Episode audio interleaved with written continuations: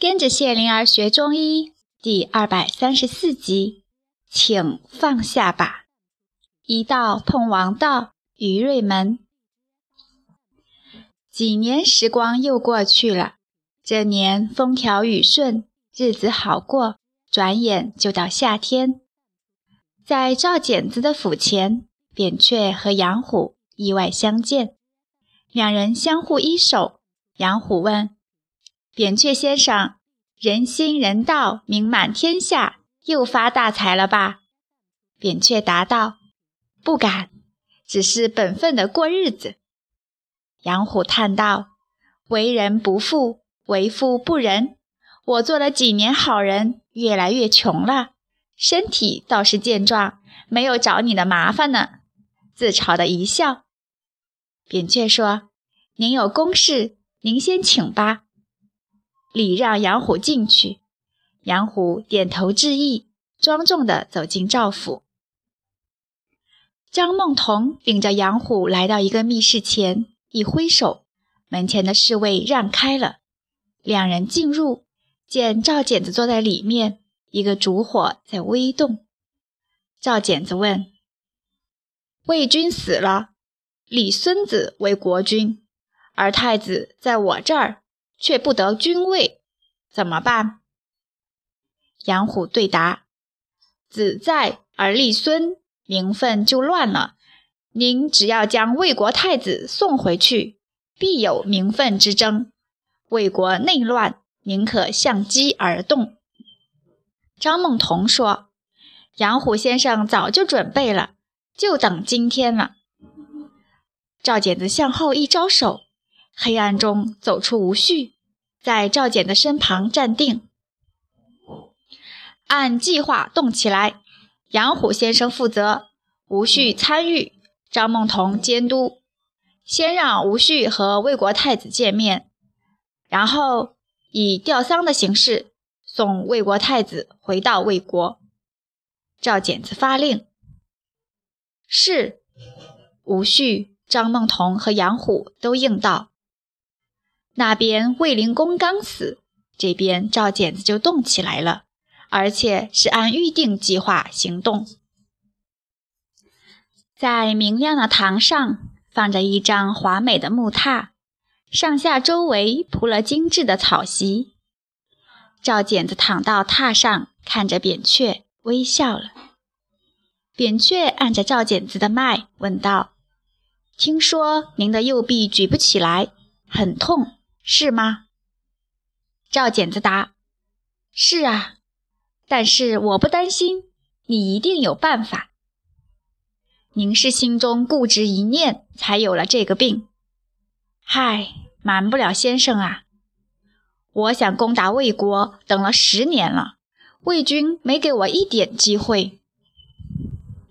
魏军去世，新立的魏军年幼弱势，您看见了。”南面的吴越、荆楚也看见了，而且智伯文子在晋国，田启在齐国，西面还有秦国，都很强大。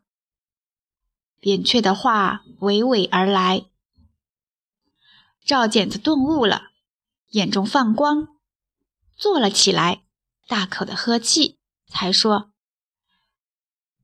先生看得远呐。”扁鹊及时进言：“请放下吧，心中放下，颈肩也放下。”话到手到，食指游走在赵简子的右肩，引导放松。赵简子何等灵敏，一瞬之间，面口、颈肩俱软，坐在榻上，身子却低了一截，竟似入定了，眼睛也闭了。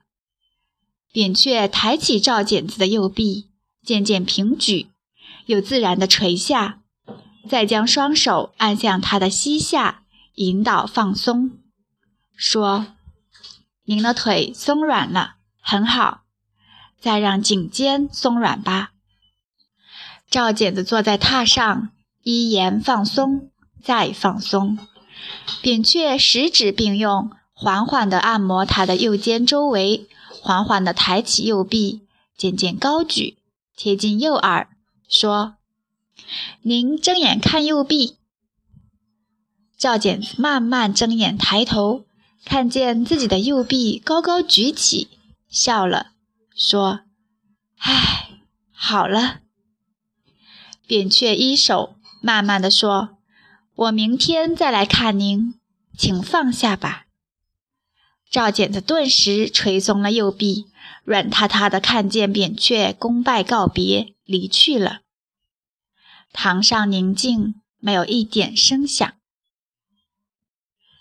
赵简子起身站立片刻，忽然又软塌塌的坐到榻上。他微笑着，闭着眼睛，缓缓地举起了右臂，伸直高举，没有痛感。